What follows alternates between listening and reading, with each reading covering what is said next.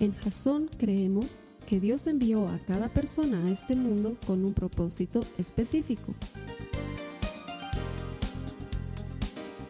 Nuestra misión es ayudarte a que tengas una relación personal con Jesús y a través de ella encuentres ese propósito para tu vida. Queremos ayudarte a alcanzar ese propósito. Es nuestra oración que este podcast te ayude a tener visión, a tener jazón.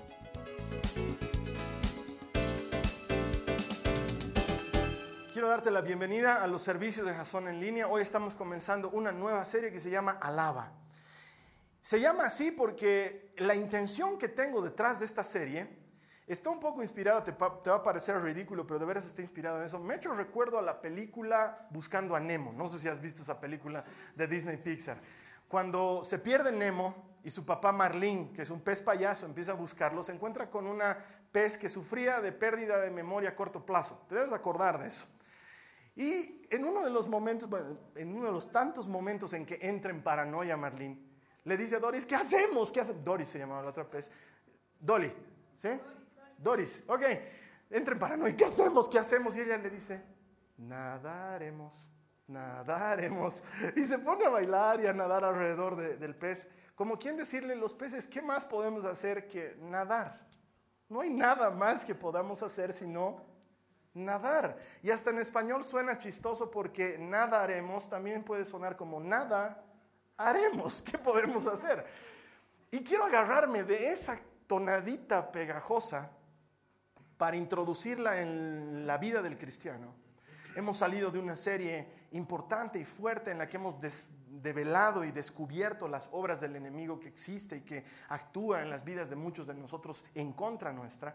Y una de las mejores maneras de enfrentar no solamente al enemigo, pero la vida misma, es a partir de la alabanza. La alabanza es un arma poderosa y eso lo vamos a aprender en cuatro semanas. Y entonces la siguiente vez que te preguntes qué hago, que entres en zozobra, que entres en pánico y te preguntes, porque todos pasamos por un momento así, ¿y ahora qué hago? ¿Y ahora qué hago? Acordate de Dori, la pececita, solo que en lugar de decir nadaremos, alaba. Alaba. ¿Y ahora qué hacemos? Alabamos. Estás pasando por un problema, ¿y ahora qué hago? Alabo.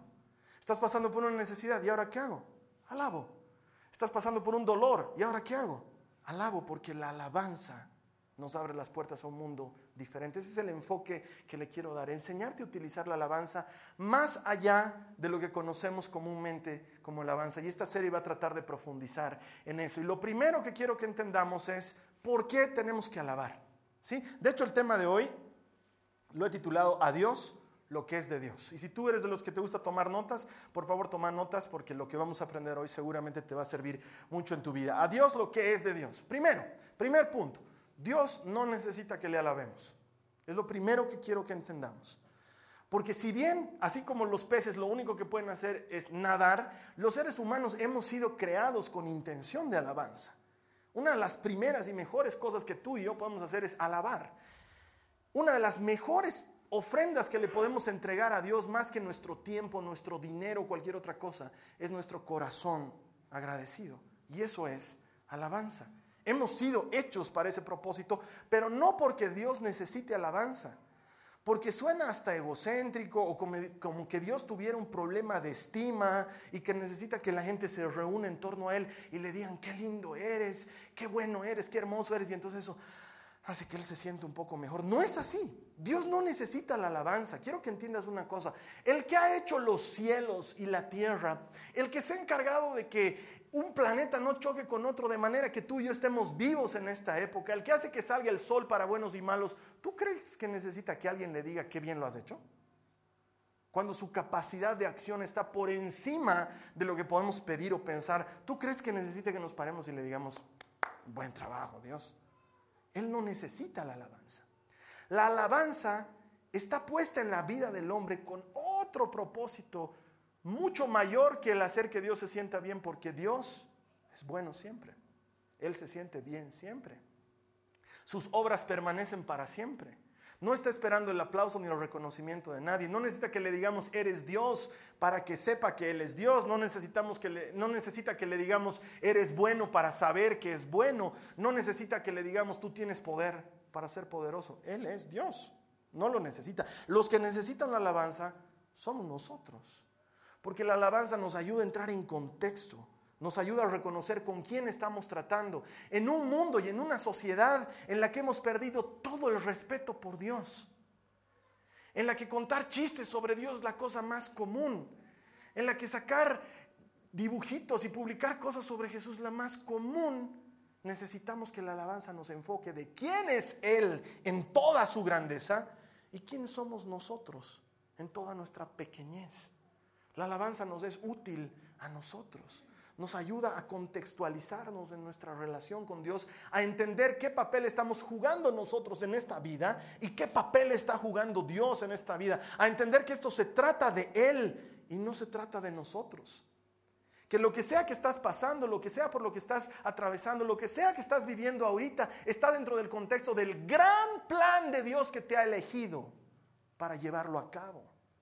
Que Él es gigantesco, que nuestra mente no puede comprenderlo como cantábamos al principio, que tratara de entenderte y de contarte, me quedaría dormido y al día siguiente despierto y estás conmigo porque eres demasiado grande para entenderte.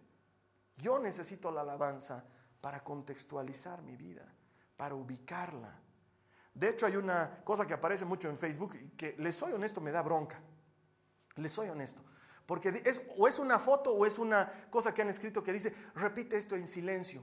Diosito lindo, te doy gracias por la vida que me has dado, te doy gracias por mi familia y por los alimentos de hoy. Pégalo en tu muro y recibirás un milagro. Lo primero que yo digo, ¿por qué en silencio? ¿Por qué repítelo en silencio?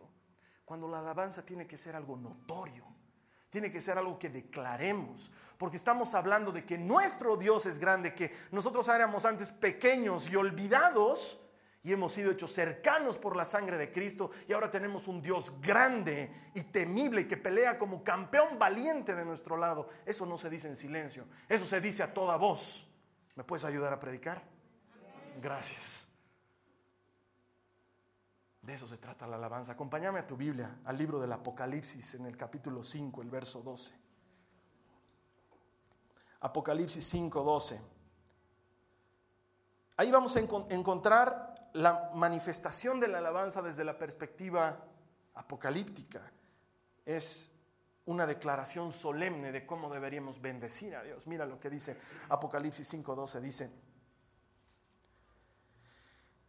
estaban reunidos delante del Cordero y decían a gran voz, el Cordero que fue inmolado es digno de recibir el poder, las riquezas, la sabiduría, la fortaleza, el honor, la gloria y la alabanza.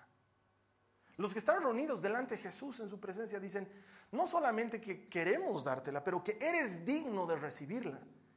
Entendeme esto. Dios es digno de que le reconozcamos quién es y lo que hace. No es que Él necesita, es que es digno. Es una cosa completamente diferente es merecedor. La reacción normal que tú y yo deberíamos tener delante de su presencia es de reconocimiento de quién es y lo que hace. Es la acción y la respuesta normal de alguien que se encuentra con algo sorprendente. Muchos de nosotros conforme vamos creciendo perdemos la capacidad de sorprendernos. A mí me encanta mi hijita, la María Joaquina, que todavía está en esa edad de que se sorprende de cualquier cosa. ¿Sí? Es más, a veces se sorprende de cosas que no son sorprendentes. El, otro día termino de alistarme y me había puesto una camisa que no me ponía hace rato y la María Joaquina me ve, ¡Wow! ¡Papi! Y yo le digo, ¿qué hijita? ¡Tu camisa! Y yo le digo, gracias, hijita, qué increíble que te guste esta vieja camisa que no uso hace años. Está muy lindo. Me encantó esa capacidad de sorprenderse. No me imagino llegar delante de la presencia de Dios y decirle, hola flaco. Qué pobre, qué pobre. Cuando estamos llegando delante del Dios que todo lo puede. Aquel a quien los cielos de los cielos no, no lo pueden contener. Y que lleguemos delante de Él y no haya un asombro de nuestra parte. Quiero que me entiendas, Él es digno. Él lo merece por quien es y por las cosas que hace. Le alabamos por esa razón. Porque Él es digno, Él es merecedor, Él es dueño, Él es creador de todo cuanto existe. Y cuando nosotros le alabamos, lo que estamos haciendo, ya me has escuchado decírtelo un par de veces, es unirnos a la alabanza que continuamente se le presenta desde los siglos y por los siglos de los siglos. Cuando comenzamos una reunión de oración y comenzamos con alabanza, no es que estamos comenzando la alabanza, es que nos estamos uniendo a la alabanza que le está siendo presentada de forma permanente porque Él es digno, porque te aseguro que el día que lo veas cara a cara, lo único que vas a querer hacer es alabarle. No vas a poder salir de tu asombro, no vas a poder salir de tu contento. Y la alabanza que se le presenta es continua y por los siglos de los siglos. Y así como estamos leyendo en el Apocalipsis, la Biblia nos cuenta en Ezequiel, nos cuenta en Daniel, nos cuenta en otros libros de los profetas, que delante de Dios constantemente hay un grupo de ángeles que no están ahí como, como máquina, ¿no? Repitiendo, sino que están sorprendidos todo el rato por la grandeza de Dios y no paran de decir, Santo es el Señor santo y digno de ser alabado en gran manera. Grande es su nombre, poderosas son sus obras, porque constantemente están presenciando lo increíble que es pasar tiempo en la presencia de Dios. Lo que sucede es que nosotros vivimos como Pablo dice, como viendo por un espejo. No estamos viendo las cosas realmente porque estás alabando a Dios, pero sigues cargando con tu cuerpo de muerte. ¿Sí? Te sigue doliendo si has venido con algún dolor, con alguna enfermedad. Te sigue pesando si tienes unos kilos más. Te sigue fatigando si está haciendo calor. Tu cuerpo de muerte está ahí, entonces no te deja experimentar la grandeza de Dios en su real magnitud. Pero aún así la Biblia nos declara que es digno de ser alabado y en gran manera. De eso se trata la alabanza. Ahora, ¿para qué la ha creado Dios? Porque es un circuito perfecto. Dando es como recibimos. Dios ha diseñado la alabanza porque es la forma más eficiente de que tu vida reciba bendición. Es la forma más eficiente de que tú aprendas a ser una persona generosa. Cuando aprendes a dar, solo cuando aprendes a dar, aprendes a disfrutar lo que es recibir. El mundo en el que vivimos nos entrena a recibir, nos vuelve egoístas. Y cuanto más egoísta eres, cuanto más te gusta recibir, más amargado te vuelves. Pero cuando más generoso eres, es cuando más alegría tienes. Porque Dios ha diseñado ese circuito, ha diseñado que tú des para que tú recibas. Cuanto más das, es cuanto más recibes. Cuanto más siembras, es cuanto más cosechas. Cuanto más pones, es cuanto más sacas. Nunca al revés. El mundo nos enseña al revés, pero Dios ha diseñado esto porque Él entiende que cuanto más das, más contento eres y más recibes. Entonces, cuando das alabanza, lo que recibes es bendición. Cuando das reconocimiento, lo que recibes es gracia. Cuando das es cuando recibes. Y muchos de nosotros nos privamos del darle a Dios. O porque no sabemos o porque no queremos. Y es cuando damos, cuando más recibimos. Es lo que nos enseña la Biblia. De hecho, acompáñame para que lo leamos en Hechos, en el capítulo 20, en el verso 35, por favor. Hechos 20, 35.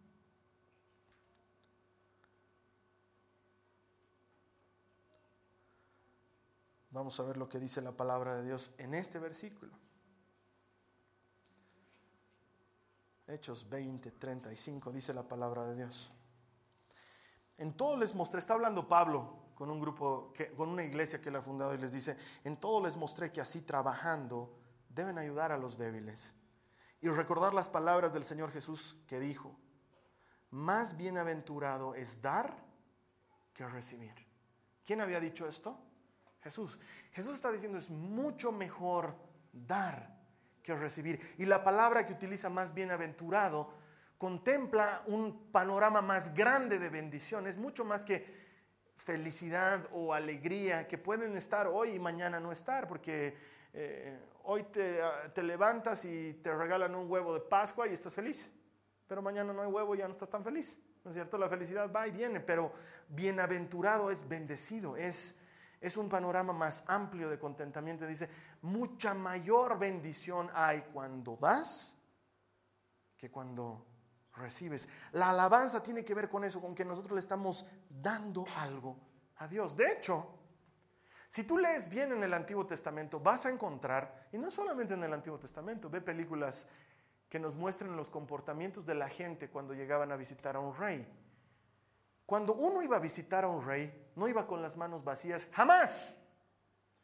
Y uno puede decir, pero es que el rey tiene todo, no le falta nada, ¿qué le voy a llevar? ¿Sabes que la gente, los aldeanos, le llevaban gallinas, le llevaban fruta, le llevaban verduras, algo le llevaban al rey. Cuando solicitaban audiencia con el rey, nunca podías ir con las manos vacías, no podías.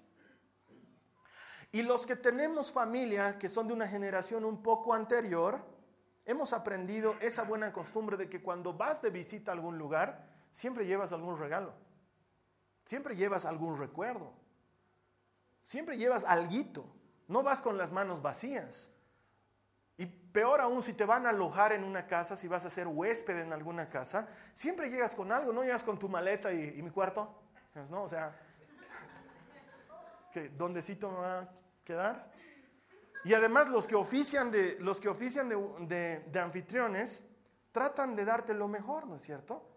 Me ha tocado un par de veces que hasta me ofrecen su propio dormitorio me dicen, dormí en mi cama. Yo les digo, ni loco, no, dame otro espacio, yo no te voy a quitar tu lugar. Pero uno no llega con las manos vacías.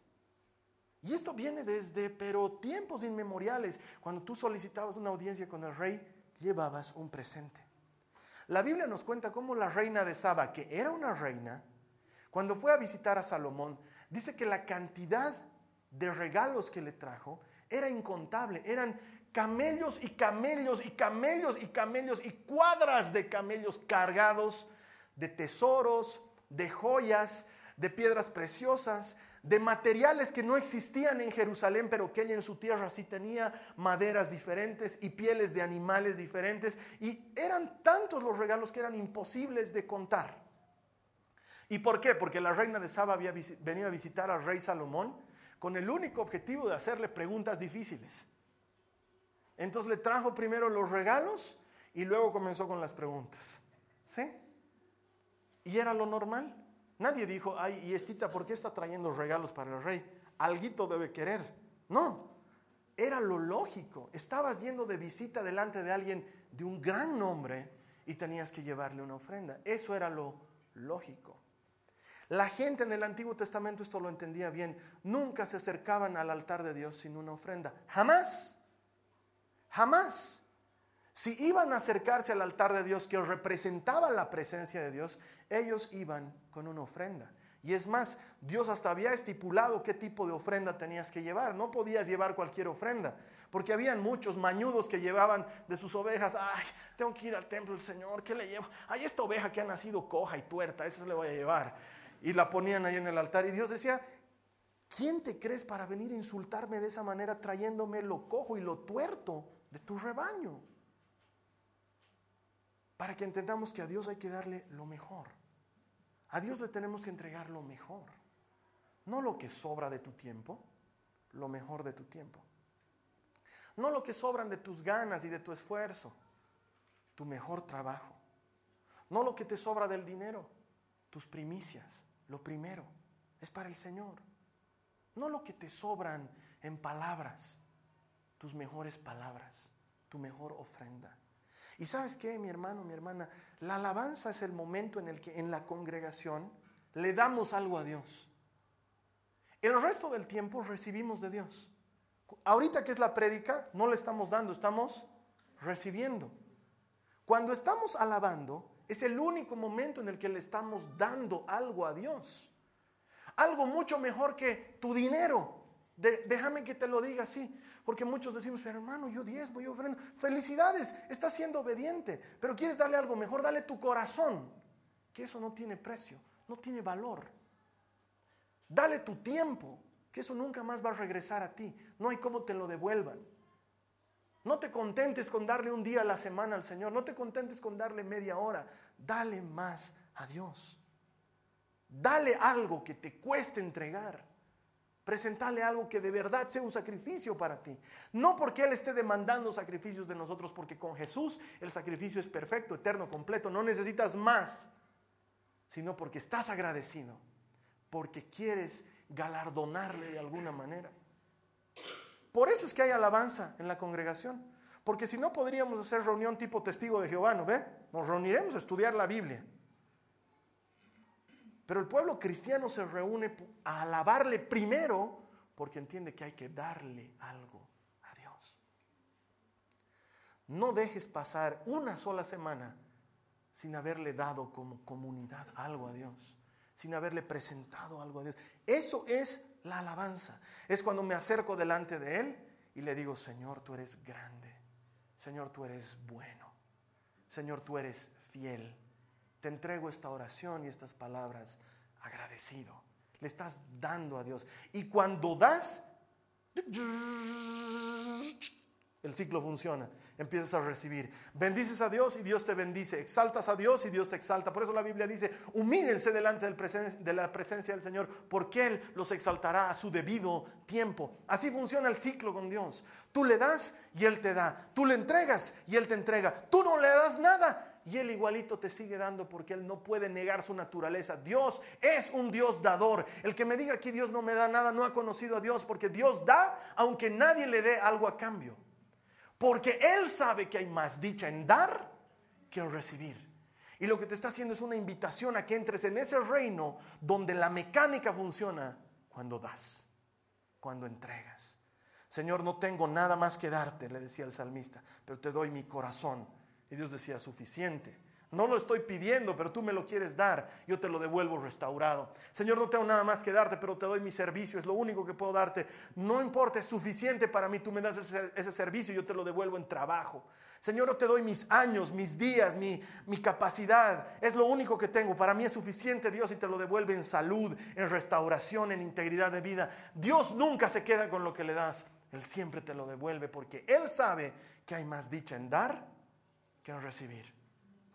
Por eso es que la alabanza funciona. Por eso es que la alabanza es buena. Porque estás dándole a Dios. Y no me malentiendas, no está mal pedir. Es bueno. Jesús mismo ha dicho, pidan y Dios les dará. Es bueno pedir. Pero hay algo superior que pedir y es dar. Porque cuando das, recibes. Es más bienaventurado dar. Dios no se molesta de que tu oración sean solo peticiones. Para nada, porque Él ha dicho pidan para que se les dé. Busquen para encontrar. Llamen a la puerta. Él es el que lo ha dicho. Pero cuando tu oración, además de eso, contiene reconocimiento, reconocimiento de quién Dios es y lo que Él hace, es decir, alabanza, tu oración pasa a un nuevo nivel, un nivel de confianza en el que entendemos que Él está en control, porque lo está. Y de hecho eso es lo último que quiero compartirte esta mañana. ¿En qué consiste la alabanza? La alabanza es reconocer quién es Dios. Y quiero decirte una cosa, hermano, es bien difícil reconocer quién es Dios si no lo conoces. De hecho, la misma palabra lo dice, reconocer, es conocer otra vez, ¿sí? Si no conoces quién es Dios, ¿cómo lo puedes reconocer? ¿Cómo le puedes dar reconocimiento si no lo conoces? Es bien difícil decir, Dios, tú eres misericordioso, si no has vivido las misericordias de Dios en tu vida. Pero la Biblia dice que en otro tiempo estábamos alejados por nuestros pecados y que hemos sido hechos cercanos por la sangre de Cristo. Si tú has vivido eso, sabes que Dios es misericordioso. Yo lo sé. Yo no merezco estar parado delante de gente hablando. No lo merezco. Y por eso sé que Dios es misericordioso. Porque pudiendo darme lo que me toca, me da lo que no me toca. Porque su misericordia es nueva cada mañana. Porque su misericordia no está dada en función de lo que yo hago, está en función de quién es Él. Él es misericordioso. Le alabamos por quién es Él. Si no has conocido el poder de Dios, ¿cómo le puedes decir Dios eres poderoso?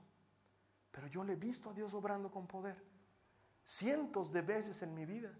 Y cuando estoy desanimado, trato de ir a ese episodio de mi vida y volver a ver esa película y escuchar la palabra que me dice Dios, el mismo Dios que estuvo contigo ahí, Carlos Alberto, ese mismo Dios sigue a tu lado, no te dejaré, no te desampararé. Y entonces le digo, eres poderoso, haces cosas increíbles, tu poder sobrepasa mi imaginación. Pero si no has vivido el poder de Dios, ¿cómo puedes decirle eres poderoso? Necesitas pasar tiempo con Dios para ver que Él es poderoso, para ver que Él obra y responde oraciones, para ver que Él sustenta aun cuando no ha salido la palabra de tu boca, para ver que su poder transforma circunstancias, que la noche se transforma en día, en un chas, si Dios está de tu lado, que puede estar lloviendo muy fuerte sobre tu vida y Dios se hace paraguas para cubrirte. Eso solamente lo vives y pasas tiempo con Él. Y cuando pasas tiempo con Él, entonces le puedes decir, Dios, eres poderoso. ¿Alguna vez has vivido escasez? Yo sí. Y he visto cómo no falta pan sobre la mesa. He visto cómo años de años no hay trabajo y el pan sigue apareciendo y la ropa no envejece. Y uno dice, me he vuelto experto en cuidar mi ropa. No te has vuelto experto. Dios ha sido bueno, ha sido fiel, ha sido sustento sobre tu mesa. Y si fue sustento una vez, lo será cinco, lo será diez, lo será cien veces. Dios sustenta a los suyos. Él es un Dios sustentador. Y hasta que no has vivido eso, no sabes que Él no hace faltar. Necesitas pasar tiempo con Dios para entender que Él es un sustentador. Y muchos estamos pasando por momentos difíciles en nuestra vida y no nos estamos dando cuenta que ese momento difícil está ahí solamente para enseñarnos que en la dificultad Dios no abandona. Que todos se van, todos te dejan, pero Dios sigue a tu lado, sigue caminando contigo, sigue sosteniéndote de la mano, sigue llevándote adelante. Y entiendes que Dios sustenta. Y ahí entiendes y, absorbe sentido en tu mente las palabras de Jesús. No solo de pan vive el hombre. Este tiempo tu palabra me ha sostenido. He vivido de la, de la palabra que sale de tu boca. Y entiendes que Dios es sustentador. Alabamos a Dios por quién es Él. Porque es fiel, porque es grande, porque es poderoso, porque es incomparable, porque es lo que tú quieras decirle y que hayas experimentado en su vida. Yo he visto cómo Dios sana enfermos, entonces le puedo decir, tú eres un Dios que sana enfermos. Un Dios para quien la enfermedad es lo mismo una gripe que un cáncer terminal tú eres Dios poderoso, sanas enfermos. He visto a Dios restaurar familias, restaurar matrimonios. Entonces le digo, tú eres un Dios que quiebra el, alabastro, lo quiebra y lo haces de nuevo. Tú puedes hacer nuevas todas las cosas. He visto a Dios transformar corazones de piedra en corazones de carne y entonces le digo, nada imposible para ti, Señor. Gente que yo pensé que en la vida iba a estar delante de ti levantando sus manos Hoy los veo levantando sus manos y te digo, Señor, tú conquistas montañas. Alabamos a Dios por quién es Él. Pero también le alabamos por lo que hace. Le alabamos por sus maravillosas obras. Desde esa hermosa canción tan antigua que cantamos, Señor mi Dios, al contemplar los cielos, el firmamento, las estrellas, mi corazón entona esta canción, cuán grande eres. Cuando te levantas en la mañana y estás vivo y respiras, eso es Dios. Porque podrías estar muerto. ¿Por qué no? Cientos de miles mueren en, el lecho. Y tú despiertas una vez más. Y le alabamos por lo que Él hace. Gracias Dios, porque estoy vivo. Gracias Señor, porque tengo un lugar donde vivir. Gracias Señor, porque hay un techo sobre mi cabeza, porque cientos de miles no lo tienen. Lo recibo de ti. No sé si lo merezco o no, pero lo recibo de ti. Gracias por el alimento que pones sobre mi mesa. Gracias por mis hijos que alegran mi vida me ponen alerta, me enseñan que tengo que estar alerta. Y, han mostrado lo peor de mi carácter y me enseñan que tengo que mejorar en mi carácter. Y te doy gracias porque tengo hijos, te doy gracias porque puedo disfrutar del hermano que está a mi lado. No estoy solo. Te doy gracias por tus obras que son incomparables. Te doy gracias porque aunque camine por el valle de sombra de muertes, no temeré mal alguno. Tú estás conmigo. Porque estoy caminando por un túnel oscuro, Señor, pero también sé que la ayuda está en camino. Te doy gracias. Eso es alabanza. Y lo puedes hacer en cualquier momento de tu día. No necesitas venir a la iglesia solamente para eso. Cuando te montas en el auto, si tienes auto, cuando te montas en la movilidad pública, si no tienes auto, te subes y empiezas a ir y le das gracias. Gracias, Señor. Y de repente ves una de esas cosas incomparables ahí en el cielo, una nube maravillosa, y le dices, wow, te mandaste un paisaje increíble, Señor, gracias. Y de repente ves el cielo negro y tormentas y truenos y centellas y se está cayendo el cielo y le dices, gracias, Señor, que me permites experimentar todas estas maravillas de tu mano. Aprender a desarrollar una actitud de agradecimiento. Eso es alabanza. Le agradeces a Dios por las cosas que hace, pero le agradeces también por las cosas que va a hacer. Una alabanza diferente. Señor, no tengo trabajo, pero tú eres proveedor, te doy gracias por el trabajo que me vas a dar. Señor, estoy enfermo, pero tú restauras la vida de los que creen en ti. Te bendigo porque vas a hacer sanidades en mi vida que van a dar testimonio de tu gran poder. Ves que tu vida se está yendo al tacho, porque para muchos su vida se les está yendo al tacho y le dices, gracias Señor, porque de esta basura tú sacas mi vida y la pones en un lugar seguro y la limpias y la trabajas y me llevas delante de ti. Te bendigo, tú eres un Dios fiel. Eso es alabanza. No solamente por lo que ya ha hecho, sino también por lo que va a hacer porque le crees, le añades fe a tu oración y de repente esa oración se convierte en un arma poderosa con la cual estás dándole un golpe a Satanás donde más le duele, porque cuando ha tratado de lacerarte, de lastimarte, de hacerte dudar, de hacerte temer, en medio de esa duda y de ese temor te levantas y le dices, Señor, puedo estar dudando, puedo estar temiendo, pero en mi corazón te creo, porque una vez he visto tus maravillas y las voy a volver a ver una vez más. Y eso es alabanza. Alabamos de esa manera. Porque entendemos que Dios está en control. Porque Él lo está. No está en control si le crees, está en control aunque no le creas. Él está en control. A nosotros nos cuesta entender que Él está en control porque vemos borroso, porque no vemos la obra concluida, porque no entendemos qué está pretendiendo Dios de nosotros al apretarnos tan duro. Pero Él está en control. Él está en control. Quiero que me entiendas esto. Esa presión la sentimos todos. La sintió Jesús. Minutos antes de comenzar toda su pasión, Él sintió ese nudo en la garganta que te hace decirle a tus amigos, estoy tan triste como si me estuviera muriendo. Ese nudo lo tenía Jesús en la garganta. Y lo han golpeado, y lo han escupido, y lo han flagelado, y lo han martillado, y lo han clavado en una cruz y se ha muerto. No ha pasado ningún milagro ahí. Se ha muerto en la cruz. El milagro ha sucedido tres días después, cuando la tumba se ha abierto y él ha salido vencedor. Y para muchos de nosotros, hoy estamos pasando por una época en nuestras vidas que es un viernes. Un viernes donde todo está oscuro y donde todo se ve triste y donde parece que no hay esperanza.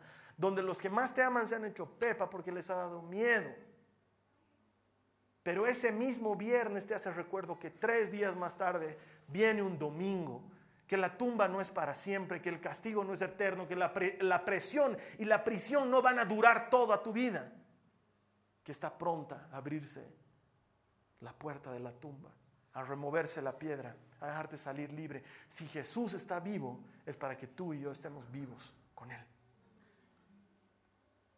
Esto también va a pasar. Y en tanto pasa, ¿qué hacemos? Le alabamos. En tanto espero, ¿qué hago? Le alabo. En tanto me duele, ¿qué hago? Le alabo. Mientras más me aprieta la vida, más le alabo. Mientras más duro se me pone el camino, más le bendigo. Porque he aprendido que hay más dicha en dar que en recibir.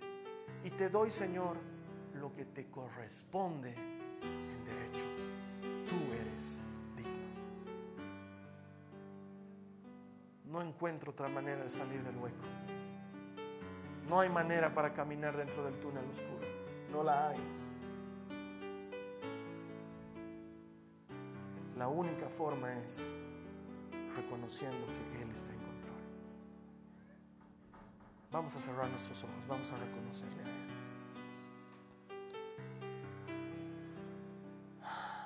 Señor, enséñame a darte. Habla con el Señor y dile, enséñame a darte. Enséñame a reconocerte en todos mis caminos. Enséñame a recordar todas aquellas cosas buenas que has hecho conmigo para que mi boca se llene de tu alabanza, lo que a ti te corresponde. Dile a Él.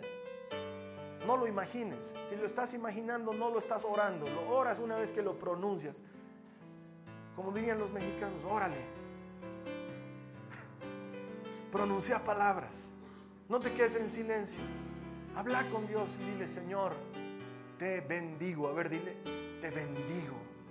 Te reconozco. Tú eres poderoso. A ver, dile, tú eres fiel. Tú eres ayudador, Señor. Tú eres sustentador. A ver, dile, tú rescatas, Señor, del hueco. Tú te metes al hueco y sacas del hueco. La vasija quebrada, la sanas tú, Señor. La herida que hay ahí, tú la sanas, Señor. Tú la restauras. Díselo a Él. Enséñame a ser un hombre, una mujer de alabanza, Señor, a dar en lugar de esperar recibir, a darte a ti que eres digno y que lo mereces. Lo que te estoy dando ahora es lo que te toca. Dáselo ahora, hermano, dile, tú eres fiel, tú eres Señor, tú eres mi Dios, tú eres poderoso, tú eres grande, tú eres temible, Señor. Tú eres Dios.